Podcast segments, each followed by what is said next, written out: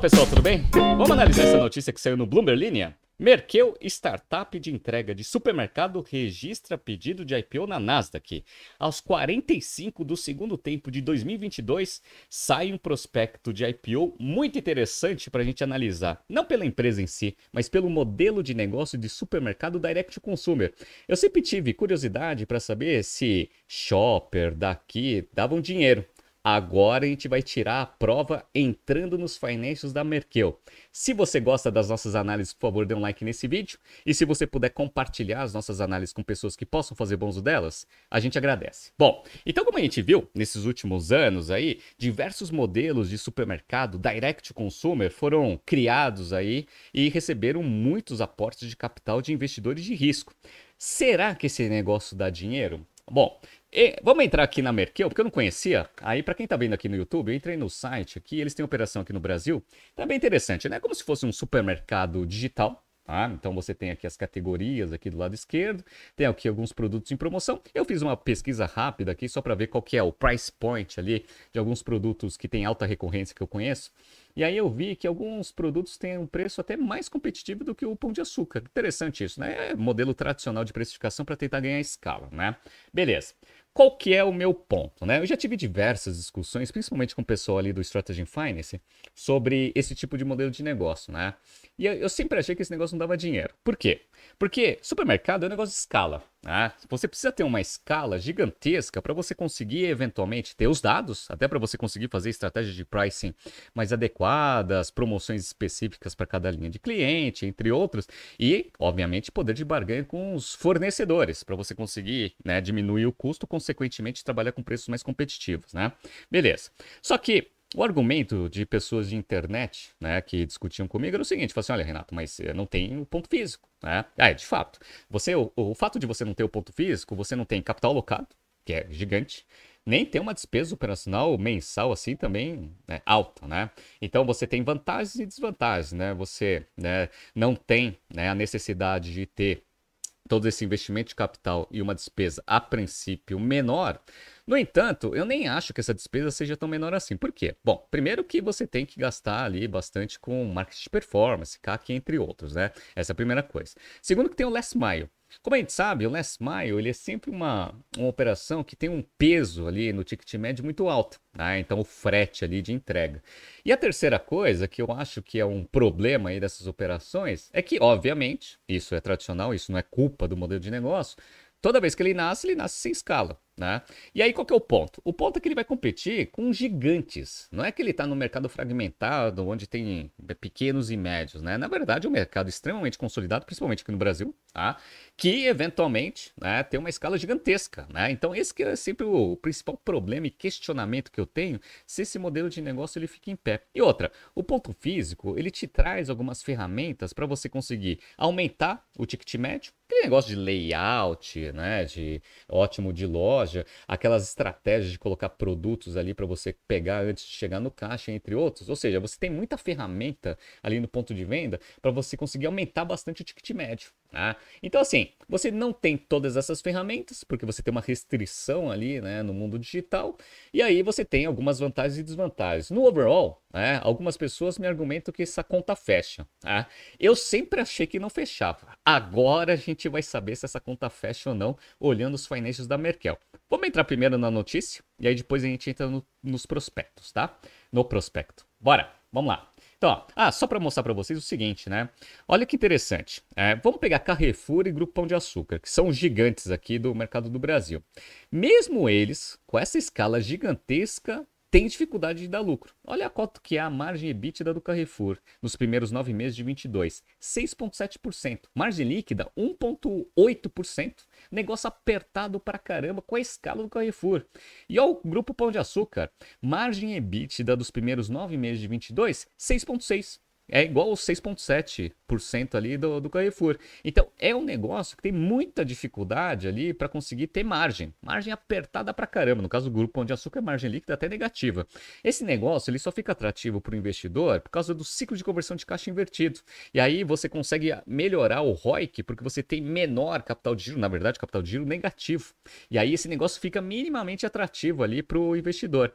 No caso aqui desses modelos novos de internet, eu acho muito difícil né, eles terem, primeiro, ah, esse poder de negociação, porque não tem né, com os fornecedores, e ainda conseguir ter um operations ali efetivo para conseguir ter um capital de giro negativo. Tá? Enfim, tá? essas eram as discussões aí que eu tinha com o pessoal. Bora, vamos entrar na notícia. Vamos lá. A Merkel, uma startup de entrega de supermercado com sede na Colômbia, iniciou os procedimentos de fazer uma oferta inicial de ações, IPO, que permitirá sua listagem na Nasdaq em Nova York, de acordo com o documento que eles colocaram lá, né, enviaram para a SEC. Né? A startup, que também tem operações no Brasil, compete com gigantes do setor de delivery latino-americana, como o iFood, a RAP e novos entrantes, como a Justo e a Jocor. No Brasil, a Jocor é representada pela Daqui, que, segundo pessoas familiarizadas com o assunto, recentemente recebeu uma nova rodada de investimento, elevando seu valuation, que já era alto, porque ele já era um unicórnio desde 2021. É aquele negócio, né? Quando veio a pandemia, 2020, 2021, todos esses modelos digitais começaram a ganhar muita né, atratividade aí por parte dos investidores de risco. Né? Então, aí, né, essa daqui aqui já, já é unicórnio desde 2021. Perfeito, né? Aqui no Brasil, eles recém contrataram né, um CEO aí para operação. Eu peguei uma notícia aqui do Valor Econômico, ó, Shopper Colombiana, dois pontos. Marqueu Merkel, desculpa, entra na disputa de supermercados online. Companhia contratou Saulo Brasil, ex-Delivery Center, para comandar a operação local. Isso aqui foi em maio de 2022. Se vocês bem lembram, o Delivery Center foi aquela operação fracassada, fundada pelo Multiplan, BR Malls e outros operadores, que tentaram fazer uma operação de delivery de shopping center. Né? Então, ó, shop... peguei uma notícia aqui do Brasil Journal, 22 de novembro de 21. Shoppings tiram a Delivery Center da tomada. Né? Então, quebrou esse negócio histórico aí desse CEO é, não é tão confiável assim, né? Mas vamos ver. Até o momento, a empresa não informou quanto pretende levantar no seu IPO, nem o preço pelo qual subscreverá os papéis na Nasdaq.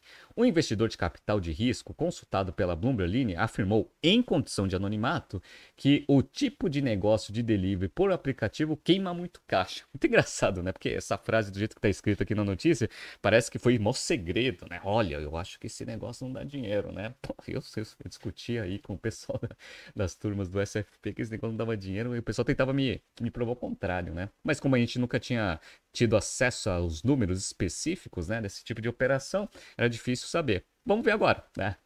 A Merkel, que tinha anunciado expansão para o México, disse em junho deste ano que estava deixando as operações no país. Ou seja, foi para o México, saiu. Em 22, a Merkel recebeu 22 milhões de dólares do BID, o Banco Interamericano de Desenvolvimento. Em 2021, a empresa recebeu 50 milhões de dólares em uma rodada a ser liderada por vários fundos venture capital. Né? Eu entrei aqui no Crunchbase até para entender aqui quanto que já foi colocado de dinheiro nessa operação. Aí tá aqui, ó, 88 milhões de dólares, né? Então, esse negócio aqui recebeu aí uns belos de uns meio bilhão de reais aqui de aporte de capital. E aí, galera, vocês acham que esse negócio dá dinheiro ou não? Vamos entrar no, no, no prospecto agora? Bom, todo prospecto de abertura de capital é um documento para tentar provar e convencer alguns investidores que é um bom negócio e que, consequentemente, vale a pena você investir ah, dinheiro.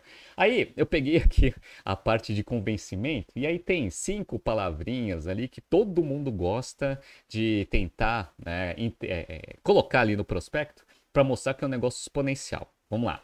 Primeiro, addressable market. Então eles mostram aqui, né, que o addressable market anual do Brasil e Colômbia é de 2,4 bilhões de dólares, tá?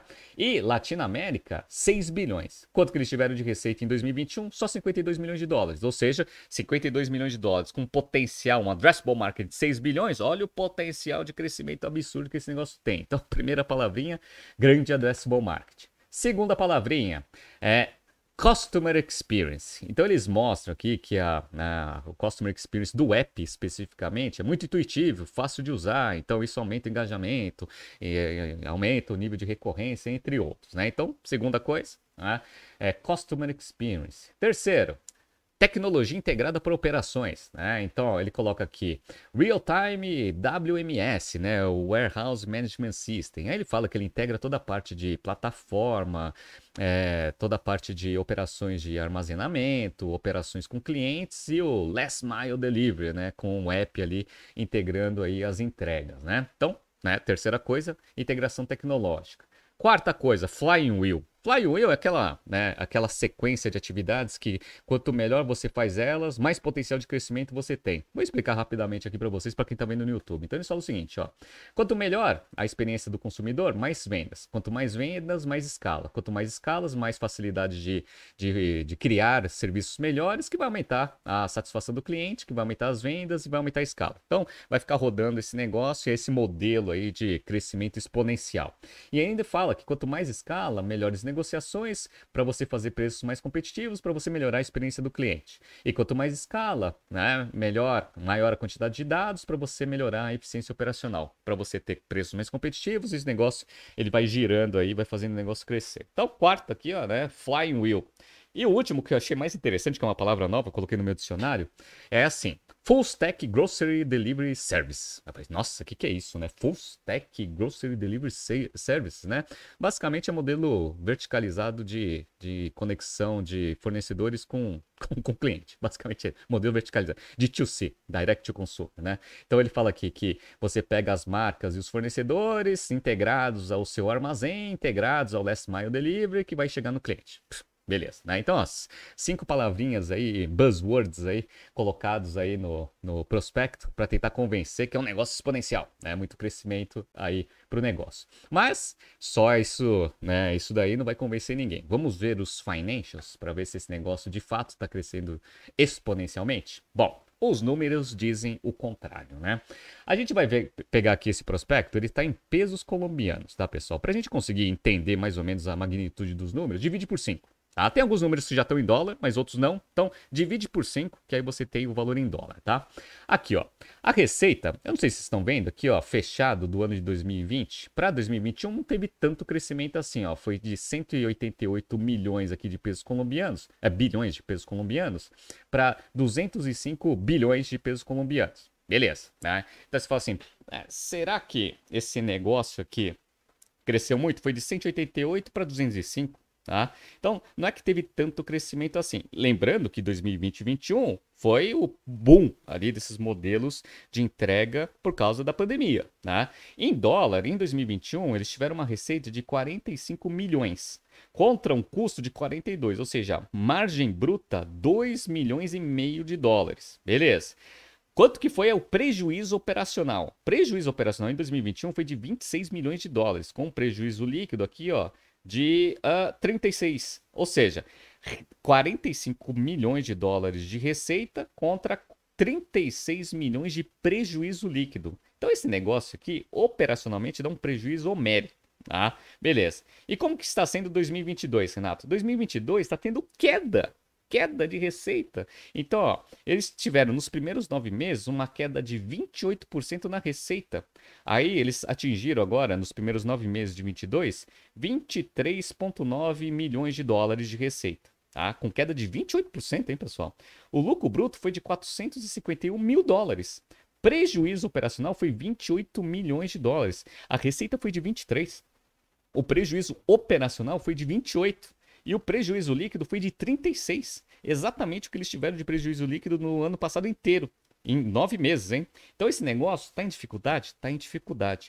Na verdade, eles estão indo para abertura de capital, não está escrito aqui, tá? Mas o que eu entendo é que eles estão indo para abertura de capital para tentar ver se consegue convencer alguém. Caso contrário, esse negócio vai quebrar. Se não fizer abertura de capital, quebra. Esse negócio basicamente é isso, né?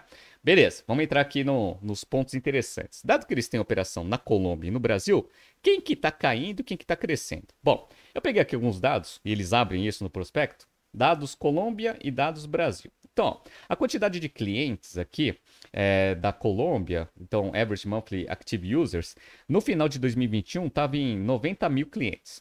Só que caiu. Na Colômbia que está tendo a grande queda, caiu para 58 mil clientes, de 90 para 58. Interessante isso, né, pessoal? Aqui no Brasil, não. Em 2021, eles tinham 5 mil clientes, agora estão com 8.892. Beleza. Né? Então, no Brasil, está aumentando aí a base de clientes aí, é, comparado com 2021. Beleza. Colômbia é quem está contribuindo negativamente. Então, a receita na Colômbia caiu 38%. Tá? Já no Brasil, vamos pegar aqui, ó. No Brasil está tendo crescimento. Então, ó, ele chegou aqui nos primeiros nove meses a 3 milhões e 400 aqui de dólar. Tá? Então teve um crescimento aqui de 637 milhões aqui de pesos colombianos, foi para 15 bilhões aqui de pesos colombianos. Então, a princípio, crescimento interessante. Mas está tendo um prejuízo homérico também, né? Então vamos pegar em dólar aqui. Em 2022, o prejuízo operacional já está em 6 milhões de dólares. Lembra, a receita foi de menos de 3,5. Então, 3,400 de receita, quase 6 milhões de prejuízo operacional. Ah, então, Brasil está crescendo, mas está dando um prejuízo gigantesco, né? Outra coisa que eu já entendia que isso ia acontecer é o fluxo de caixa das atividades operacionais está negativo. Ou seja, a empresa está queimando caixa. Isso nos primeiros nove meses de 21 e nos primeiros nove meses de 22. Então aumentou aqui de 101 aqui para 159 negativo aqui de pesos colombianos, queimando caixa esse negócio. O que está deixando o balanço patrimonial muito ruim. E aqui que eu estou vendo que existe um desespero aí dos investidores para tentar fazer essa abertura de capital. Por quê? Vamos lá? Então, ó, pessoal, total de caixa da empresa aqui está em 20 bilhões aqui de, de pesos. Se você divide por 5 aqui, dá mais ou menos 5 né, e, e, e, faz as conversões, dá mais ou menos aqui uns 4 milhões de, de, de, de dólares. Né? Então, 4 milhões de dólares aí, mais ou menos de caixa. Né? Com 40 aqui de, de ativos circulantes, dá mais ou menos aqui né, uns 8 milhões aqui de ativos circulantes. Então, atualmente, essa empresa está com 8 milhões de ativos circulantes. Beleza? Legal. Sabe quanto que eles, têm de passivo circulante? Passivo circulante aqui, ó, 30 milhões. Então, vamos lá. Eles têm 8 milhões, 8 milhões de ativo circulante com 30 milhões de passivo circulante. Lembra que ativo circulante, índice de liquidez corrente, né? É, ativo circulante sobre passivo circulante tem que ser maior do que 1. Porque um é o quanto você consegue converter em dinheiro em até 12 meses, o outro é o quanto que você precisa pagar em até 12 meses. E a situação está muito difícil, por quê? Vamos lá. Quando você pega aqui, ó, muito mais da metade aqui é o que? É dívida. A empresa está endividada já. Ah, então ela está com uma dívida e não está barata essa dívida não, hein? E está pesando forte. Então, olha que interessante. A empresa aqui, ela tem mais ou menos aqui uns 60 bilhões, 66 bilhões aqui de pesos colombianos, dividido por 5 dá uns 10, dá uns 12, é, é 13, vai. 13 é, milhões de dólares aqui de patrimônio. 13 milhões de dólares. E aí, olha que interessante, o patrimônio líquido aqui é negativo. PL negativo. Ele tem mais passivo do que patrimônio. Aí ele tem aqui, ó, 159 mil aqui, ó. Ele tem 30 milhões de passivos, um pouquinho mais de 30 milhões de passivos, contra 13 milhões de ativos. Tá? Essa empresa, ela tá naquela situação que vai quebrar. Vai quebrar. Todo o dinheiro aportado na empresa já foi corroído aqui pelo prejuízo acumulado. Ou seja, essa empresa está prestes a quebrar. E aí, Renato, você acha que vai sair esse IPO? Olha, com o que eu estou mostrando para vocês aqui, eu acho que não vai sair, tá? E se os investidores lá nos Estados Unidos derem uma lida nos fatores de risco, aí eles não colocam dinheiro, tá? Então, ó, primeira coisa interessante aqui do fator de risco, tem um monte de coisa, né? Putz, a empresa tem um monte de problema, dá prejuízo, entre outros, né? Mas eles colocaram uma coisa que eu achei muito interessante, que é assim, ó, ó, nós identificamos aqui um, uma certa fragilidade nos controles internos aqui dos nossos é, reportes financeiros, né? Então, isso daí foi identificado. Aí você fala assim, bom, se isso está nos fatores de risco, o que isso significa? Significa que todos aqueles números que eu mostrei para vocês não são confiáveis. Ou seja, eles podem ser muito piores do que eles já são. E aí eu quis entender, eu pensei, mas como assim eles colocaram isso nos fatores de risco? Provavelmente a auditoria deve ter colocado no seu relatório. Aí eu fui até o relatório da auditoria, que foi a. Deixa eu ver aqui, só quem foi que fez aqui, ó. Ernst Young, tá? Aí eles colocaram aqui, ó. Colocaram que teve esse problema, que eles identificaram de falhas de controles internos. E também eles colocaram aqui um ponto muito interessante, que é aqui, ó. The company's ability to continue as a going concern. O que isso significa? Significa o seguinte, que a própria auditoria está duvidando que, ou colocando em questionamento, se essa empresa ela vai conseguir se manter operando no curto prazo. Interessante, né? Por que, que ela identificou isso? Por causa da análise que a gente acabou de fazer. Ela vai assim, ó, o índice de liquidez corrente está menor do que 1 e a gente não sabe e não teve nenhuma comprovação que a empresa vai ter habilidade de conseguir postergar os passivos circulantes para não circulantes, né? renegociação com dívida, entre outros, né? Ou seja, eles estão achando que esse negócio vai ter uma probabilidade alta aí de quebrar. E eles colocam isso aí no relatório, tá? na auditoria, é que ninguém lê. Tá? Então, assim, galera, vai sair? Eu acho que não vai sair. Na verdade, é assim. Eu tenho quase certeza que não vai sair. Mas vai saber, né? Eu acho que a galera não gosta de ler prospecto de abertura de capital, muito menos finance do jeito que a gente faz aqui, né? Mas assim, vamos ver. Eu aposto, a última aposta de 2022, hein? Eu aposto que esse negócio não vai sair. E se não sair, vai quebrar. Se vocês gostaram aqui, dê um like nesse vídeo, tá, pessoal? Tá surgindo aqui alguns BTCs News passados para vocês se atualizarem. Não se esqueça de se inscrever no nosso canal e na nossa newsletter. Grande abraço e até amanhã.